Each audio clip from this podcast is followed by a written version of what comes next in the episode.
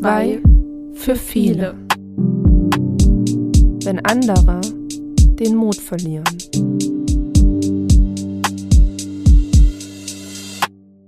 Triggerwarnung. Tod, Trauer und Trauerbewältigung. Hallo und herzlich willkommen zu einer neuen Folge. Heute mit einem ganz besonderen Gast, finde ich. Guten Morgen, Jessie. Guten Morgen, Saskia. Man muss dazu sagen, es ist jetzt genau 7.17 Uhr. Wir sitzen beim Käffchen in unseren Osterferien am Tisch und nehmen eine neue Folge für euch auf. Ja, Jessie, Arbeit in den Ferien. Was sagst du dazu? Ja, ich muss sagen, ich mache es eigentlich total gerne, weil man hat auch mal Zeit für, ja, Büroarbeiten, alles, was so liegen geblieben ist, Büro aufräumen, ähm, den Aktenstapel abarbeiten und ja, das Ferienprogramm mit den Kindern. Und wir haben ja heute auch noch ein tolles Projekt geplant. Da werden wir euch dann in einer weiteren Folge sicherlich mal von erzählen. Wir nehmen uns heute nämlich die vierten Klassen unserer Grundschulen, also von Jessie und von meiner, vor und treffen uns mit denen gemeinsam an einer Sekundarschule, wo die Kinder dann hingehen werden. Aber dazu in einer anderen Folge Näheres. Ich denke, heute haben wir ein anderes Thema, denn wir sind heute zu Gast bei Wolfsträne e.V. in Leipzig. Ja, und du hast mir von denen total vorgeschwärmt, hast sie vorgeschlagen und angeschrieben, ob sie sich denn mit uns zusammensetzen wollen. Wie bist du auf den Verein gekommen? Also die Geschichte ist eine, die mir damals sehr nahe ging und immer noch nahe geht, auch wenn es eine berufliche Geschichte ist, aber ich glaube, es ist immer so dieses Nähe, Distanz. Jeder kennt das wahrscheinlich. Ähm, man kann nicht immer die Tür hinter sich zumachen und es auf Arbeit lassen. Vieles oder einiges nimmt man dann auch mit nach Hause und denkt zu Hause nochmal drüber nach. Und zwar habe ich vor zwei Jahren, dachte ich, es war ein Mittwoch und da rief mich ein Papa an, dass von einem Schüler von uns die Mutti bei einem Unfall verstorben ist, plötzlich. Und ja, er quasi den Jungen abholt, mit ihm Abschied nehmen möchte und sich dann meldet. Also der Papa hat absolut funktioniert. Ich war mit dem, nach dem Telefonat total überfordert, muss ich ehrlich gestehen. Und saß erstmal da und habe das alles erstmal so Revue passieren lassen, was gerade passiert ist. Ja, und dann habe ich mich aber relativ schnell geordnet und habe auch funktioniert und habe mit der Schulleitung gesprochen und mit den Lehrern, also der betroffenen Klassenlehrerin, welche Wege wir jetzt wie einschlagen müssen. Ja, habe mich quasi bei uns in der Stadt damals informiert, wer dann für Trauerbegleitung für Kinder und Jugendliche zuständig ist. Und das erwies sich damals als ziemlich schwierig. Also ich habe schwer jemanden gefunden, der direkt vor Ort sein könnte um das Thema aufzuarbeiten. Und ich muss ehrlich sagen, mich hat das Thema in dem Moment selber fordert. Ich war zu der Zeit vier Jahre Schulsozialarbeiterin, hatte vorher noch nie so einen Fall und musste mir selber erstmal ganz viel an Wissen und auch an ja, Kraft und Handlungsstrategien aneignen. Und an dem Donnerstag, also ich hatte dann ganz viel rumtelefoniert und bin in dem Moment gar nicht so wirklich auf den Nenner gekommen an dem Mittwoch. Und an dem Donnerstag rief der Papa an und meinte, der Schüler kommt am Freitag wieder in die Schule. Denn dann hatte ich den Zeitdruck und musste halt schnell agieren. Und dann haben wir an dem Donnerstag die Klasse vorbereitet auf das Thema, das also quasi eine Stunde in der Klasse gemacht dazu oder zwei Stunden waren es dann. Das zog sich bis in den Nachmittag hinein, weil natürlich die Kinder ganz viele Fragen hatten.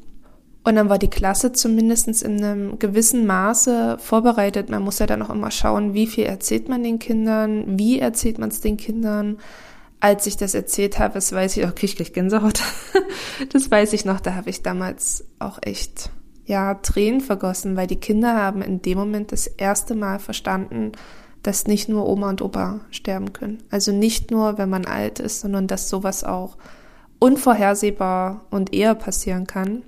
Dann hat mir jemand in der Stadt gesagt, dass es Wolfstrainer gibt aus Leipzig. Sie sich aber nicht sicher sind, äh, inwiefern sie für uns zuständig sind, weil wir anderes Bundesland, anderer Kreis, 30 Kilometer dazwischen circa liegen. Und dann habe ich da angerufen und hatte tatsächlich damals direkt Katrin am Telefon. Katrin Gärtner, Gründerin vom Wolfsträne e.V. Und die hätte mir schon ganz viel mit an die Hand gegeben, wie ich damit umgehen kann, wie ich den Schüler an dem nächsten Tag, also am Freitag, auffangen kann, wie ich mit ihm ja arbeiten kann.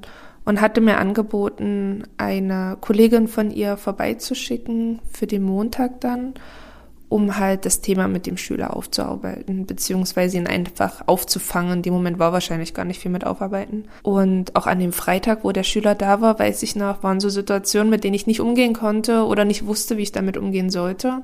Er wollte halt einfach nur spielen. Er, er kam an, wollte spielen und wollte Normalität auch da konnte ich anrufen und mir stand immer mit Rat und Tat jemand zur Seite. Was ich auch sehr schön fand, sie hatten sich damals auch um mich gesorgt. Also mir wurde mehrfach die Frage gestellt, wie es mir damit geht.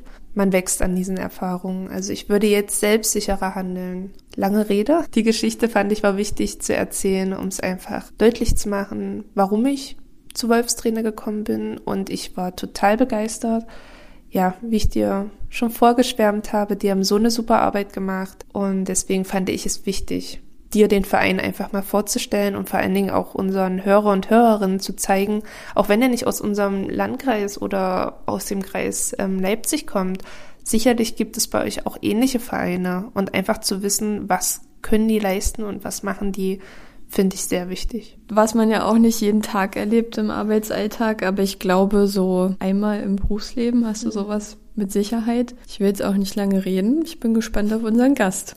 Das habe ich ja jetzt schon gemacht, lange geredet. genau. Und ja, somit wollen wir euch den Wolfstrainer e.V. aus Leipzig mit einem weiteren Standort in Torgau vorstellen und haben die Gründerin höchstpersönlich, Katrin Gärtner, zu Gast beziehungsweise sind wir bei euch zu Gast.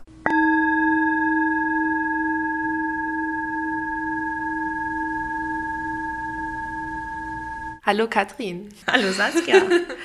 ähm, ja, vielen lieben Dank, dass wir heute bei dir zu Gast sein dürfen. Ja, sehr gerne. Bevor wir mit unseren Fragen an dich starten, ähm, hat die Jessie unsere Blitzlichtrunde und somit übergebe ich das Wort. Genau, die Blitzlichtrunde ist dafür da, dass ihr als Gast einfach so ein bisschen warm werdet und dass wir und die Zuhörer euch ein bisschen besser kennenlernen können.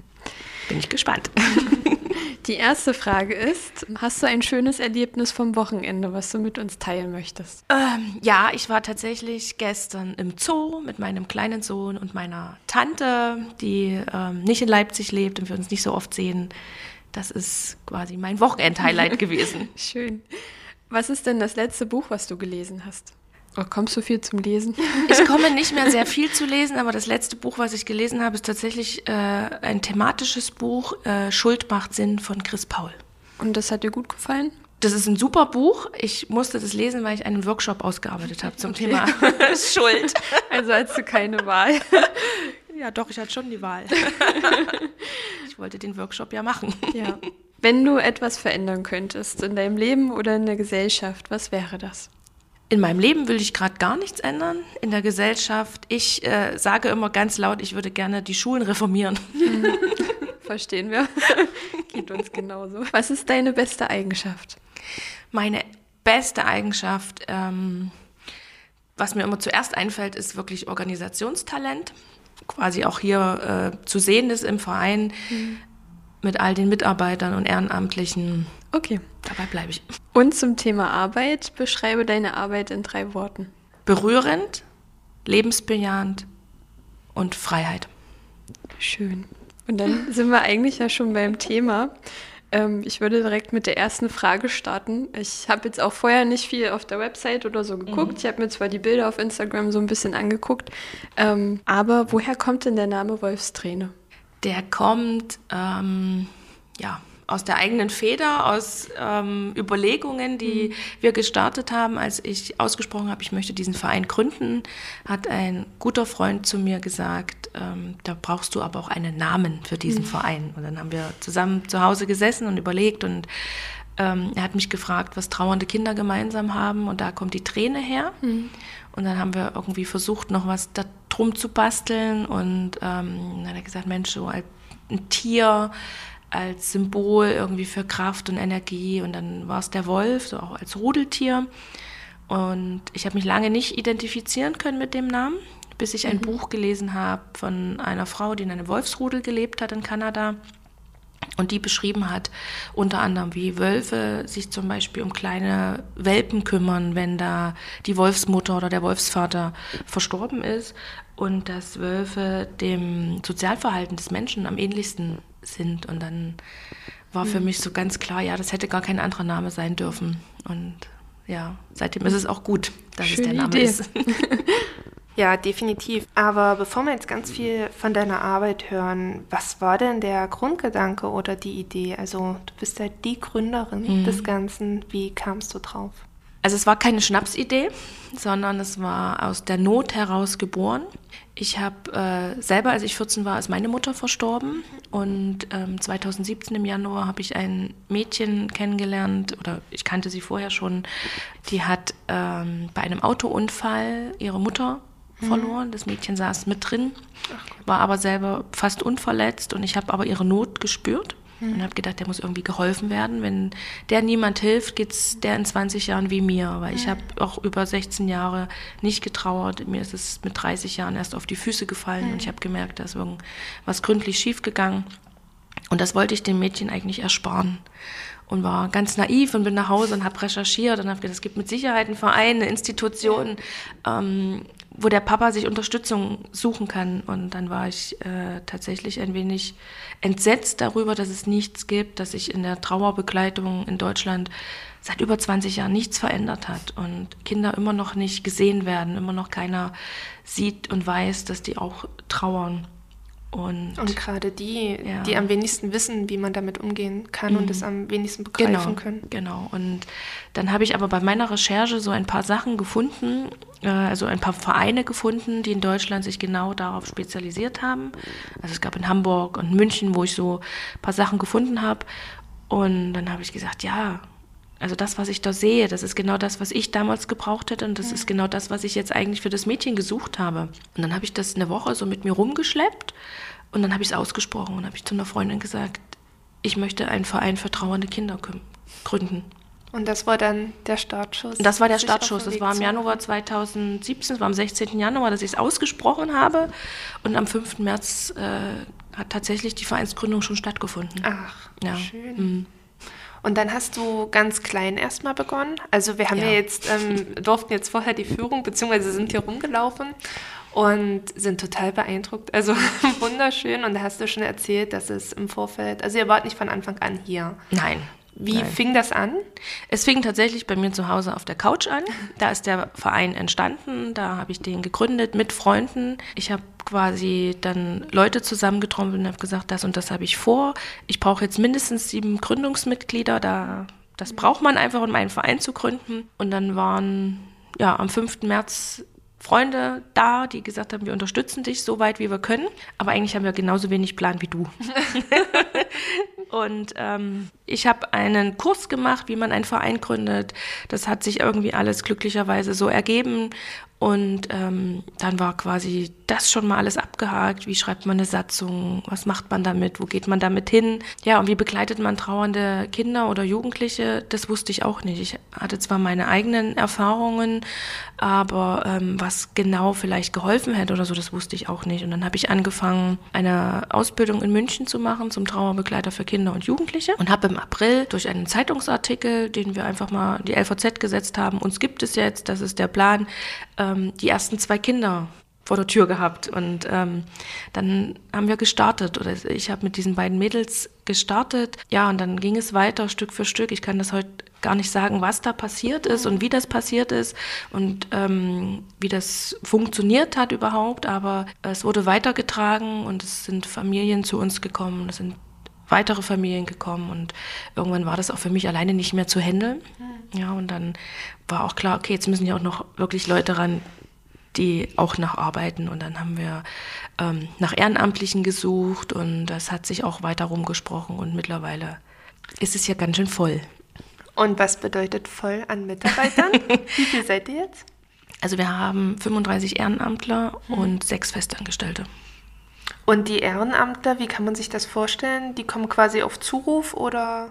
Nee, die kommen nicht auf Zuruf, die haben ganz feste Zeiten. Also die meisten arbeiten in der Gruppenbegleitung mhm.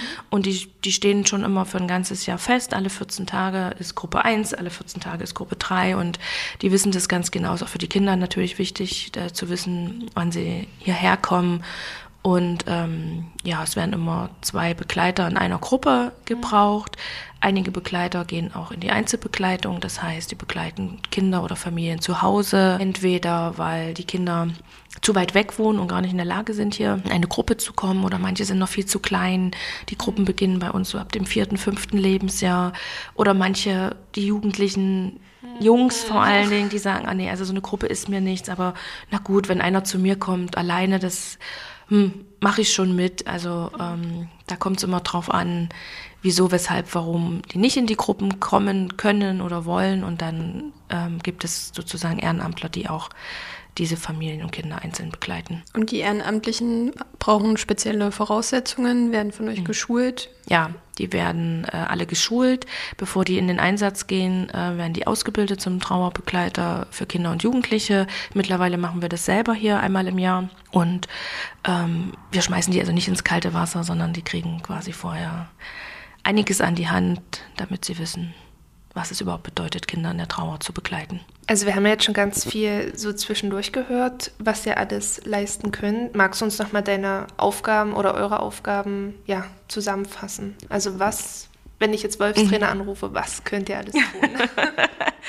ähm, ja, mittlerweile tun wir eine ganze Menge äh, dieser Grundgedanke, den ich damals hatte, als ich angefangen habe, wir begleiten Kinder in einer Gruppe, damit sie einfach auch merken, sie sind nicht alleine mit ihrem Schicksal, hat sich ein Stück weit verändert. Also die Gruppen gibt es nach wie vor. Wir haben in Leipzig 16 Gruppen, die regelmäßig stattfinden. Aber durch ein großes Netzwerk, was ähm, wir uns aufgebaut haben, was einfach entstanden ist, ähm, ist es so, dass wir viele Familien schon begleiten können, wenn der Tod quasi absehbar ist. Also wenn in der Familie jemand, Mama, Papa oder ein Geschwisterkind eine Diagnose gestellt bekommt, die sehr, sehr wahrscheinlich zum Tod führt, ist es so, dass wir da quasi schon in die Familien gehen, ähm, mit denen ein, zwei Jahre zum Teil äh, diesen Weg schon laufen und ganz viel Unsicherheit nehmen, ganz viel Ängste nehmen und ähm, dann einfach ja auch die Zeit quasi des Sterbens mitbegleiten. Und äh, ein anderer Teil unserer Arbeit ist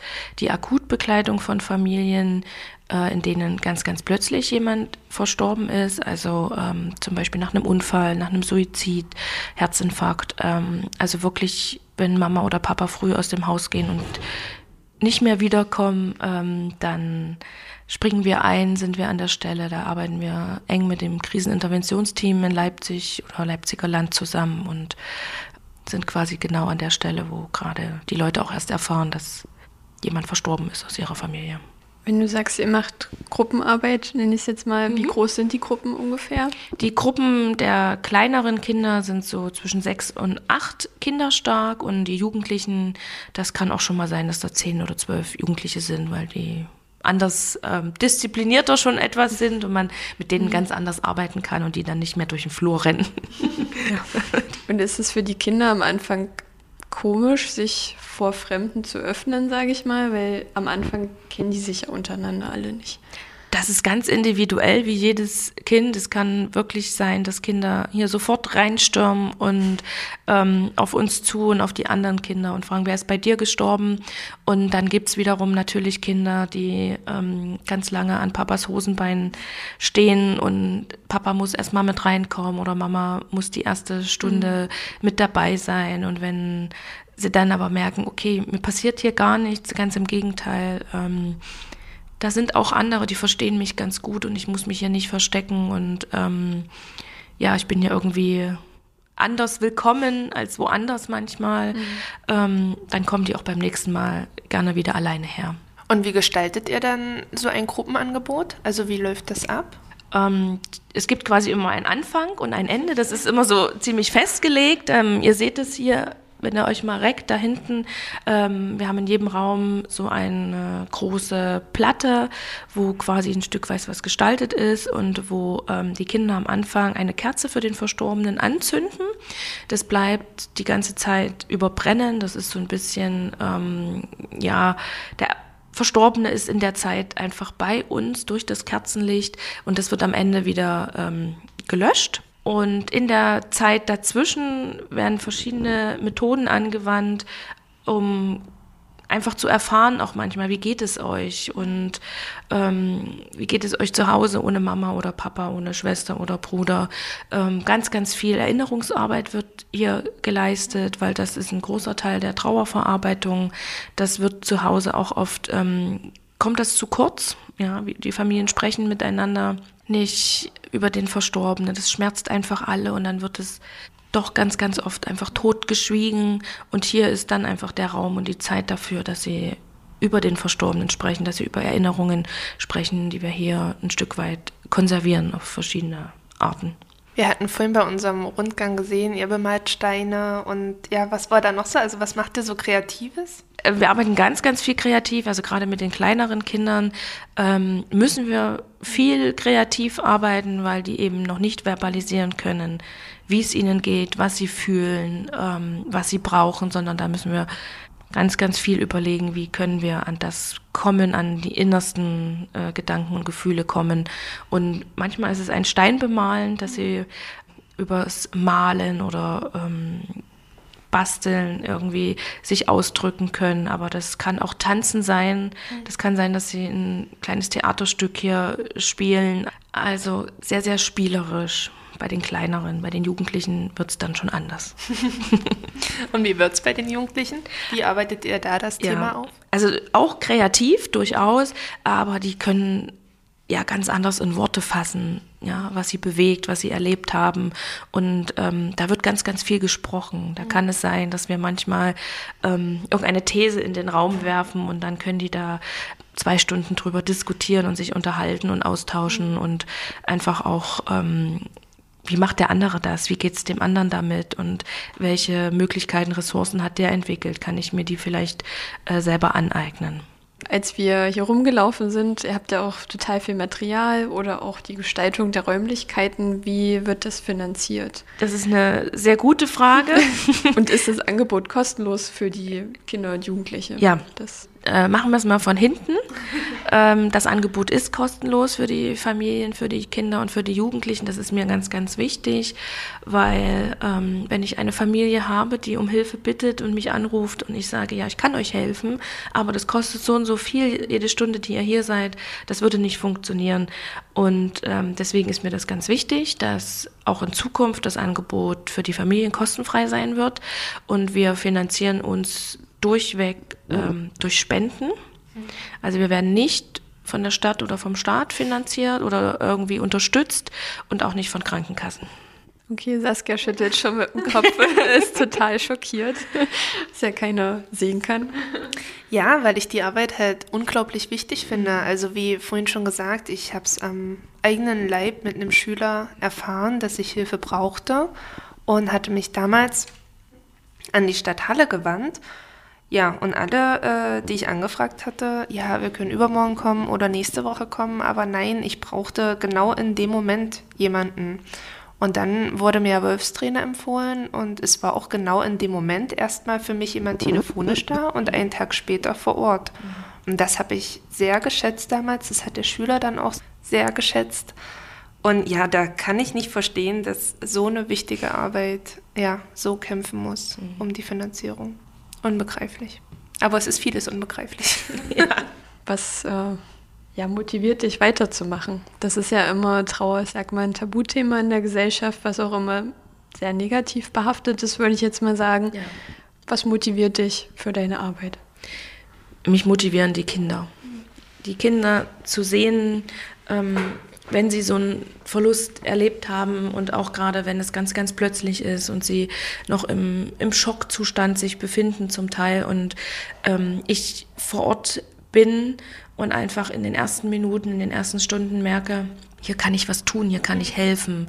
Ich stehe nicht ohnmächtig daneben wie viele andere, wie Angehörige oder wie, wie Freunde, die selber ähm, nicht wissen, was sie tun sollen, denen irgendwie die Hände gebunden sind, weil sie sich gar nicht bewegen können, also die sich wie gefesselt äh, empfinden. Und ich bin aber da, ich kann einfach mit den Familien planen, ich kann erklären, ich kann ähm, auffangen, ich kann die Tränen aushalten und ja, das motiviert, motiviert mich einfach immer wieder aufs Neue. Und gibt es irgendwas, wo du an deine Grenzen kommst, was schwierig ist, auch auszuhalten vielleicht? In der Begleitung der Familien, nein. Die Grenzen sind wirklich manchmal eher dann so im bürokratischen, im, im Hintergrund, im Büro, ähm, auch mit Mitarbeitern. Das sind wo eher Grenzen als in der Begleitung der Familien. Ganz, ganz klar. Und wie ist das für dich persönlich? Also ich meine, du bist ja auch Mama. Ich habe vorhin schon zu Jessie gesagt, also ich selber bin mhm. ja auch Mama mhm. und früher war tatsächlich auch so ein Gedanke von mir, ähm, in einem Kinderhospiz zu ja. arbeiten. Seitdem ich Mutter bin, könnte ich mir das gar nicht mehr vorstellen. Mhm. Also muss ich ehrlich sagen, da würde mir das zu nahe gehen. Wie kannst du das so mit dir selber, mit deinem Privaten auch vereinbaren? Es hat sich verändert. Ja, die erste, also die ersten Wochen oder Monate waren schon anders. Die waren einfach durch die Hormone anders gesteuert. Das hat sich mittlerweile deutlich gelegt wieder. Ähm, letztes Jahr hatten wir mal äh, einen Fall, also die begleiten wir nach wie vor. Und der war genauso alt wie mein Sohn und da ist die Mama verstorben. Und ähm, da habe ich immer, wenn der mit, deinem, mit seinem Papa hier reinkam, liefen mir schon die Tränen. Mhm. Dann habe ich gesagt, ich kann die gar nicht begleiten gerade. Also heute wäre es schon wieder anders, mhm. ja, aber ähm, das hat sich natürlich trotzdem ein Stück weit verändert, ja. Weil du gerade von Kinderhospiz erzählt hast, ähm, was ist denn so der Unterschied zwischen euch und einem Kinderhospiz? Also ich kenne mich in mhm. dem Bereich mhm. halt gar nicht wirklich ja? aus, aber was ich so mitbekommen habe, die begleiten ja auch die Familien vor und nach dem mhm. Sterbeprozess wo ist da ein Unterschied oder was sind so die Gemeinsamkeiten? Das ist eine gute Frage, weil es gibt tatsächlich einen riesigen Unterschied. Im Kinderhospiz sterben die Kinder. Mhm. Und da müssen theoretisch die, die Eltern begleitet werden, zum Teil auch die Geschwisterkinder. Und bei uns ist es andersrum. Bei uns ist ähm, das quasi so, dass die Eltern sterben mhm. oder manchmal halt die Geschwisterkinder und wir die Kinder begleiten, die mhm. zurückbleiben also nicht die Eltern, die zurückbleiben, sondern die Kinder. Das ist also genau okay. ja, das umgedreht.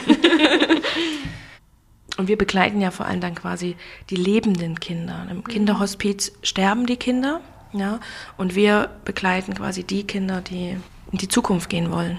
Du hattest jetzt schon mehrfach erwähnt, ähm, dass es um die Eltern geht, wenn die Eltern versterben mhm. oder ein Elternteil und die Geschwisterkinder, ist das so eure Grenze? Wie ist das, wenn Oma und Opa oder Freunde, ich meine, es gibt mhm. ja auch manchmal in der Kita oder in der Schule, mhm. dass jemand geht, habt ihr da eine Grenze? Ja, da ist ganz, ganz klar die Grenze bei Eltern und Geschwisterkindern. Mhm. Das schaffen wir einfach nicht, da sind unsere Kapazitäten viel zu eng. Ähm, wenn Kinder bei ihren Großeltern aufgewachsen sind, ist das natürlich eine ganz andere Sache. Dann, das wäre jetzt ja, eine Frage noch. Genau, gewesen, dann ähm, behandeln wir das so, als wäre es Mama oder. Papa. Mhm. Ganz, ganz klar. Aber wenn das ein normales Oma-Opa-Verhältnis ist, dann können wir die quasi leider nicht begleiten. Wir können telefonisch da gerne Auskunft geben und so ein paar Tipps geben, aber das geht also von der Kapazität her nicht. Und es ist auch ein Unterschied, wenn ich Kinder in einer Gruppe zusammensitzen habe mhm. und wenn ein Kind sagt, meine Mama ist gestorben oder wenn das andere Kind sagt, meine Oma ist gestorben. Mhm. Ja, also da ähm, ist im System was ganz, ganz anderes passiert. Und wie wäre es jetzt, wenn ein Kind verstirbt und andere Kinder aus der Klasse oder aus dem Kindergarten Trauerbegleitung bräuchten, werdet ihr da auch Ansprechpartner? Ja, das sind wir auf jeden Fall. Das machen wir auch äh, immer wieder, dass äh, Klassen oder äh, Kindergärten bei uns anrufen und sagen, wir haben ein Kind, das ist verstorben oder es ist auch mal der Hausmeister im Kindergarten ja. zum Beispiel verstorben und irgendwie haben alle ganz viele Fragen und dann ist es durchaus möglich, dass wir entweder so kleine Projekttage durchführen oder auch wirklich mit den Kindern Abschiede gestalten. Mhm. Es ist jetzt nicht möglich, dass jedes Kind aus dem Kindergarten oder aus der Schule zum Beispiel zur Beerdigung mit dabei sein kann, wenn der Hausmeister oder der kleine Kindergartenfreund ähm, beigesetzt wird. Und die brauchen aber trotzdem einen Abschied. Und das gestalten wir dann manchmal in Schulen oder in Kindergärten mit den Gruppen, mit den Klassen, mit den Lehrern. Mhm. Du hattest vorhin auch gesagt, also neben der Gruppenarbeit mit den Kindern ähm, geht auch die Einzelfallarbeit, sage mhm. ich mal, also die Einzelbegleitung. In welchem Rahmen wäre das? Also ihr sprecht dann quasi hier vor Ort, ihr begleitet zu Hause, aber so wie ich mich entsinnen kann, begleitet ihr auch zur Beerdigung oder genau. bereitet mit vor? Genau, auf jeden Fall. Das ist ein großer, großer Teil unserer Arbeit, dass wir die Kinder zur Beerdigung begleiten. Und ähm, etwas, was wir hier noch gar nicht angesprochen haben, sind die Verabschiedungen von den verstorbenen Elternteilen oder Geschwisterkindern. Und das begleiten wir natürlich auch. Das ist eigentlich das A und O unserer Arbeit, weil Kinder nur auf diese Art und Weise verstehen können, was da passiert ist. Wie sieht die Begleitung von einem Abschied aus? Wir besprechen das vorher ganz, ganz intensiv mit den Kindern. Was werden sie erleben? Wie wird es aussehen? Wie wird die verstorbene Mama sich anfühlen?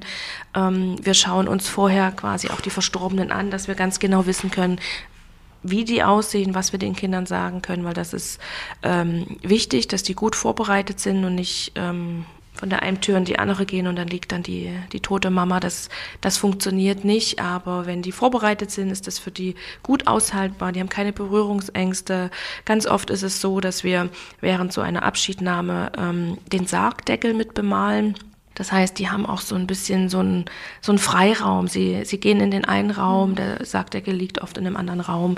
Dann bemalen sie quasi den Sargdeckel in dem einen Raum und können dann, wenn sie bereit sind, ähm, an den Sarg gehen, wo der Verstorbene drinne liegt oder manche entscheiden sich auch, ich muss sofort da rein, ich muss sofort Mama oder Papa sehen und ähm, gehen dann wieder quasi zurück in den anderen Raum, um da ein bisschen den Sarg gestalten zu können. Also das ist oft, dass wir das so verbinden.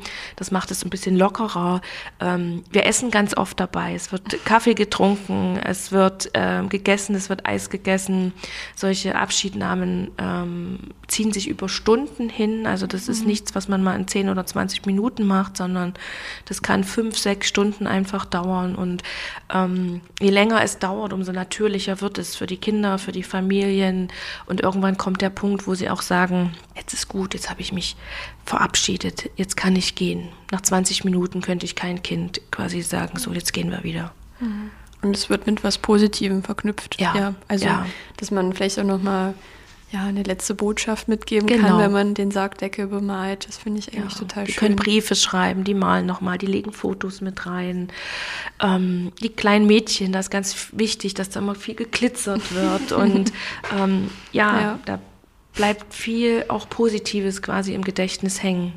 Und ist es auch, dass die Bestattungsunternehmen oder die Krankenhäuser euch so diese Freiheiten geben? Unterschiedlich.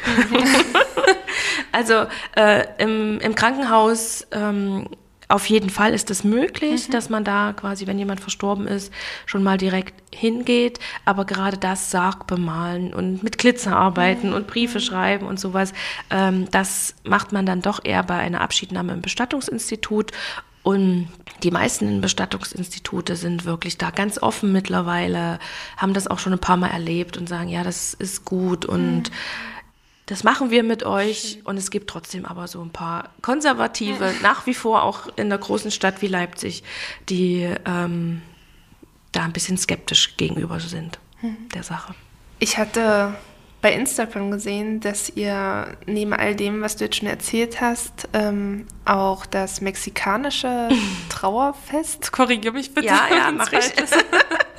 ähm, ja, feiert. Ich, ja. Also erzähl mir mal da bitte oder uns noch was genau. darüber, das interessiert mich. Ähm, in vielen Vereinen, ob das jetzt ein Sportverein ist oder irgendwo, äh, werden Weihnachtsfeiern geplant und ähm, durchgeführt und wir haben irgendwann gesagt, also das passt nicht zu uns. Mhm. Das ist irgendwie seltsam. Wir haben zwar auch Weihnachtsfeiern gemacht und haben die immer irgendwie mit einem ähm, dass irgendwie alle sich betätigen. Also ein, ein Jahr haben wir mal alle mal getrommelt, da war mhm. jemand da, der mit uns getrommelt hat. Und am anderen Jahr haben wir alle miteinander getanzt, war eine Tanzlehrerin da. Aber irgendwie haben wir gemerkt, es passt nicht, passt nicht so gut. Es ist irgendwie manchmal seltsam. Und ähm, dann haben wir irgendwann überlegt, also zu uns würde deutlich besser dieses mexikanische Fest passen, das Dia de los Muertos, wo ähm, die Seelen der Verstorbenen eingeladen werden, dass die quasi dazukommen, die feiern mit den verstorbenen Seelen. Und ähm, das haben wir nun schon zum zweiten Mal gefeiert. Das werden wir auch dieses Jahr wieder feiern. Das findet im November statt. Mexiko ist es immer am 2. November und wir nehmen quasi das Wochenende, mhm. den Samstag, der da drauf kommt, auf den zweiten. Und ähm, das ist ganz bunt, das ist ganz ähm, lebensbejahend und trotzdem ganz berührend. Mhm. Also wir machen das genau wie in Mexiko. Wir bauen einen ganz, ganz großen Altar auf. Dann bringen die Familien, die Kinder, also da sind auch die ganzen Familien mit eingeladen, Fotos mit, Erinnerungsstücke, die werden dann da aufgebaut. Ich kann euch nachher mal noch Fotos zeigen Ja, ähm, davon. Und so laut das auch ist, also wir haben eine mexikanische Band, die dann spielt und das ganze Essen und es ist ganz bunt, ist es trotzdem, wenn man an diesem Altar vorbeigeht und da 200 Fotos stehen, sehr, sehr berührend immer wieder. Also das ähm, verbindet aber auch miteinander, wenn dann so viele Familien da sind und sehen, es sind ganz, ganz viele, es geht nicht nur uns allein so. Ja, das ist ja das, was die meisten dann denken. Ja. Warum trifft es mich jetzt? Ja. Gut, Katrin, dann danken wir dir erstmal für ganz viele tolle Informationen zum Verein Wolfstrainer. Sehr gern. Und wir hatten uns vorhin, Jesse und ich, kurz abgesprochen, wir werden dich in einer weiteren Folge nochmal hören, weil so viele Fragen auf unserem Zettel stehen, die wir dann an gegebener Stelle nochmal beantwortet haben möchten. Sehr gern. Dankeschön. Ich danke euch.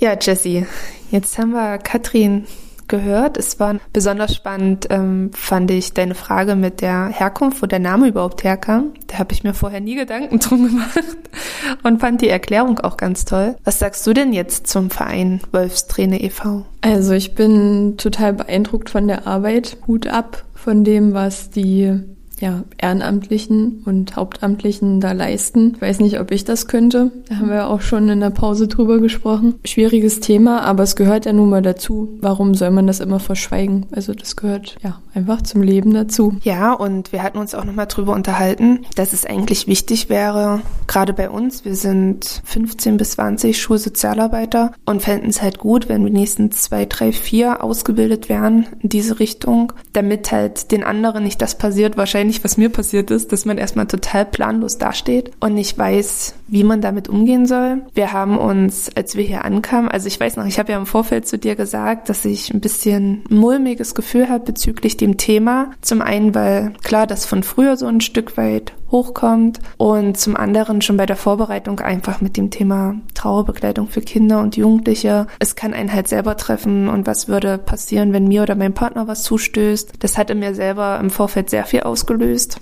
Aber wir haben die Tür aufgemacht. Katrin hat uns begrüßt und dann habe ich schon nach fünf Minuten zu dir gesagt, krass, das ist also ich habe mich total wohl gefühlt. Es wurde auf einmal dieses Thema Sterben und Tod wurde auf einmal ganz normal und überhaupt kein Tabuthema. Also Katrin hat uns da so die, na nicht Angst, aber ja, diese Bedenken doch schon ein Stück weit einfach genommen. Das fand ich sehr schön. Was war denn dein Aha-Moment heute? Oh, das ist schwierig. Es gab so viele. Aber ja, also ich fand es total beeindruckend. Man hat die Tür aufgemacht und von Anfang an so dieses total herzliche, ohne dass sie irgendwas zum Thema gesagt hat. Aber irgendwie hat man sich direkt gut aufgehoben gefühlt. Dann sind wir ja so ein bisschen alleine durch die Räume geschlichen, ähm, damit uns Katrin im Vorfeld nicht so viel verrät. Und die sind, also die Räume, das müsst ihr euch unbedingt im Internet mal angucken, die sind so liebevoll gestaltet, das passt einfach alles zusammen. Man fühlt sich direkt wohl und entspannt. Was war dein Lieblingsraum? Also wir hatten ja, ihr könnt gerne online nochmal schauen. Äh, wir verlinken euch das in den Show Notes und werden auch nochmal Wolfstrainer bei uns bei Instagram erwähnen. Es gibt ja die Räume Haus am See, Tausend und eine Nacht. Das war auch der Raum, wo wir aufgenommen haben. Und der Waldspaziergang. Was war dein Favorite? Das Haus am See. es ist halt überall alles gut zusammengepasst und ich bin auch gerne im Wald spazieren, zum Beispiel mit meinem Hund, aber ich weiß nicht, ich habe mich in dem Raumhaus am See einfach am wohlsten gefühlt. Was war so dein Lieblingsraum? Ganz schwierig zu sagen. Tatsächlich, weil die halt alle drei auf ihre eigene Art und Weise so schön sind. Ich bin eigentlich überhaupt nicht für viele Farben oder bunt, aber wie sich das bei Tausend einer Nacht wiedergespiegelt hat, das hat mir sehr gut gefallen. Also wirklich unbedingt guckt euch die Räume online an. Wobei ich sagen muss, ich hatte online schon mal geguckt, es kommt gar nicht so krass zur Geltung, wie wenn man drinne steht. Aber ich glaube, ich bin eher so der Holzfreak. Also auch bei uns zu Hause ist ja ganz viel in Holz eingerichtet. Ich glaube, der Waldspaziergang wäre mein Favoritenraum. Und dann fanden wir ja noch total schön dieses, ich weiß gar nicht, wie ich es beschreiben soll. Erinnerungswand, meinst du das? Ja. da konnte man quasi, ja, Herzen reinwerfen, die vorher gestaltet wurden. Und da haben wir gar nicht nachgefragt mhm. am Ende. Aber wir haben uns das so erklärt, weil die alle auch sehr persönlich gestaltet waren und auch mit Bildern, dass wahrscheinlich jedes Kind, was von Wolfsträne e.V. begleitet wurde, da ein Herz gestaltet hat. Und es wurde dann da reingeworfen sozusagen. Du hattest auch ein Foto gemacht, glaube ich, ja? Mhm. Aber da kommt es leider nicht so gut zur Geltung. Mhm. Ja, wie bei allem. Ja. Und ich war ja total von den Toiletten begeistert. die waren, also selbst die Toiletten waren total liebevoll und schön eingerichtet. Es hat einfach, es war alles stimmig oder es ist alles stimmig. Ja, wir haben Katrin natürlich zum einen bezüglich des Vereins befragt. Das habt ihr jetzt in den in dem Interview gehört. Aber wir haben im Anschluss noch weitere Fragen gestellt, besonders die, die uns als Schulsozialarbeiter betreffen, was auch, glaube ich, so wichtig ist für uns, um die Kinder und den, ja, diese Begleitung zu verstehen und dann dementsprechend handeln zu können. Und diese Fragen und Antworten dazu würden wir euch gerne in einer weiteren Folge, die dann in 14 Tagen rauskommt, vorstellen. Denn auch das waren nochmal viele Aha-Momente für mich, ich denke auch für dich. Somit würde ich dann die heutige Folge beenden. Und wir beenden die heutige Folge mit einem Schaukelpferd.